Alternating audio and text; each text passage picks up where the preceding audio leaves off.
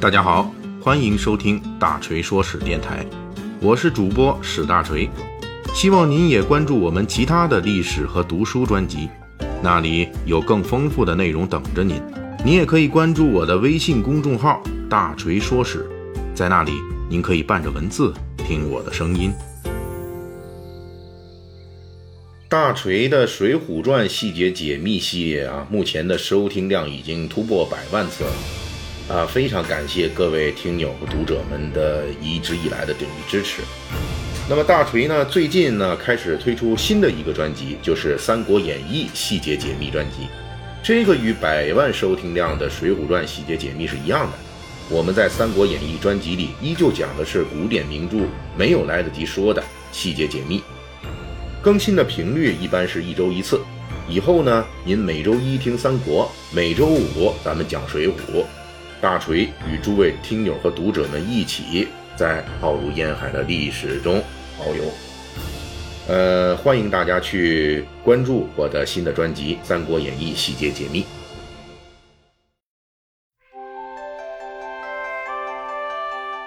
读过《水浒传》的朋友们。想必对其中的神怪印象深刻，其中法力最大的神仙首推九天玄女。在一百二十回本的《水浒传》中，九天玄女不仅在宋江落难还道村的时候用法力让宋江成功躲避追捕，顺道还请宋江喝了点酒，吃了点枣子，并赠送天书三卷等高级道具。后来宋江带队攻打辽国。辽国大军摆出终极必杀、浑天象阵，梁山好汉连吃败仗，最后仍旧是九天玄女出头，传授宋江破阵之法，最终击败辽军。九天玄女不仅在几次关键战斗中帮梁山好汉，特别是宋江出头，而且还在梁山好汉运作招安等关键环节中给予了预言式的指引。正是在九天玄女的指引下。宋江等人成功利用高俅和肃景元等朝廷官僚，最终实现了招安的小目标。可以说，处处提供便利的九天玄女，在《水浒传》中就是梁山好汉们的守护神。那么问题就随之而来了：为什么梁山好汉们的守护神是九天玄女这样一位女神呢？首先，我们从源头上来解释一下：九天玄女庇佑梁山好汉。并不是施耐庵的发明，在《水浒传》的最早雏形成书于宋末元初的大宋宣和遗事中，九天玄女就出现并给宋江撑腰了。大宋宣和遗事描写，宋江杀了阎婆惜之后，被官兵追捕，逃到屋后的玄女庙里躲藏，官兵就没抓住他。官兵走后，宋江走出庙来拜谢玄女娘娘时，忽然听到庙中香案上一声巨响，过去一看。香案上出现了天书一卷，上面有宋江和三十六位水浒好汉的绰号和姓名。这段情节正是日后《水浒传》三十六天罡以及宋江在环道村奇遇记的基本雏形。不过，在最初形态的这个故事中，九天玄女并没有出面，也没有使用看得着的什么妖风啊、飞沙呀之类的法术来庇护宋江。给宋江的那一卷天书上倒是写着让宋江替天行道之类的教诲，但是在大宋宣和仪式中，宋江在天书指引下成功把三十六好汉聚集了起来，然后一路抢劫州县、抢劫子女玉帛，看起来也不太像遵守了九天玄女替天行道教诲的样子。而九天玄女此后也没有露面，宋江不遵守教诲也就不遵守了，并也没有出台什么。惩罚宋江的措施，由这里我们也能够看出来，在水浒故事的雏形阶段，九天玄女的作用和形象都是比较弱的，而且在随后的元代水浒杂剧中，九天玄女也极少出现，就连宋江学会的终极无敌阵型九宫八卦阵都不是九天玄女教的。在《水浒传》出现之前的杂剧中，这个九宫八卦阵是入云龙公孙胜的师傅罗真人教给宋江的。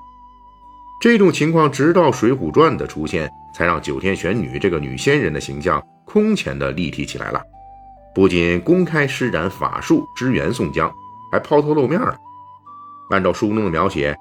头挽九龙飞凤髻，身穿金缕涛霄衣，蓝田玉带夜长裙，白玉盔章竞彩绣。脸如莲萼，天然眉目映云环；唇似樱桃，自在规模端雪体。这活脱脱的是个大美人的形象，是中国小说史上第一次出现的对九天玄女的外貌的长相描写。从《水浒传》开始，作为好汉和侠客守护神的九天玄女正式出道了，在后世的明清小说中大显神威，施展各种手段。帮助小说主人公，像什么传授武艺啊、训练军队呀、赠送法宝道具啊等等，还有什么扶妖降魔啊之类的，俨然就是一个自带军火库的女战神。九天玄女由《水浒传》开启的这一场奇幻战神之旅，大锤需要从头开始给各位读者听友们来捋一捋。其实，九天玄女出现的很早。大约在汉代的《谶纬图书》就出现了。起初是在神话故事《黄帝战蚩尤》中出现。故事里说，蚩尤刀枪不入，十分厉害，皇帝一时间打不过他。这时候，天神派遣玄女下凡，教授皇帝兵法和法术。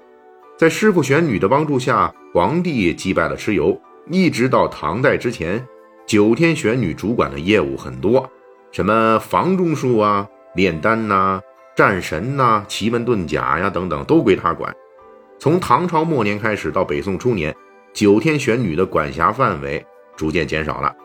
最后就剩下主管打仗和战神这个职业。同时，他也作为轩辕皇帝的老师，正式归入道教神仙体系中。也正是因为在宋代，九天玄女主要作为战神出没，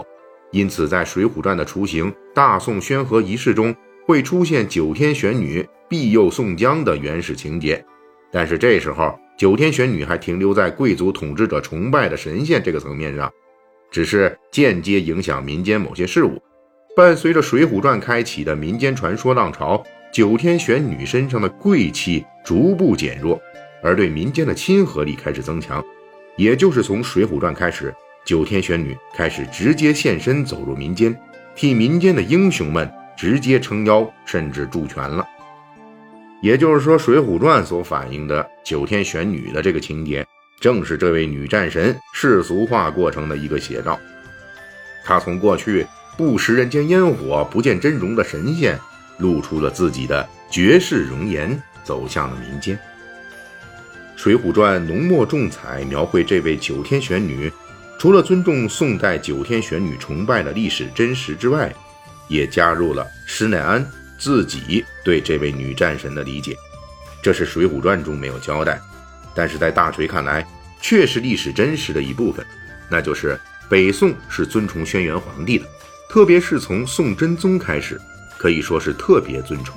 轩辕皇帝在北宋一代被赵家皇室认了祖宗，因此轩辕皇帝在北宋时代具有血统和宗法意义上的正义性。而轩辕皇帝的战争导师正是九天玄女施耐庵。在《水浒传》中大幅加强了九天玄女对梁山好汉的庇佑，也就是在强调轩辕皇帝与好汉们在正义性上是一致的。这可是连北宋皇家都尊崇的轩辕家的正义。施耐庵正是通过九天玄女的情节，在向读者暗示，这位轩辕皇帝的老师的庇佑，代表上天正式赋予了梁山好汉们一样东西，那就是正义。感谢大家的收听和对大锤一如既往的厚爱。如果您手头富裕呢，可以给我打个赏，咱一亿不嫌多，十万不嫌少，好让大锤早日实现人生的小目标。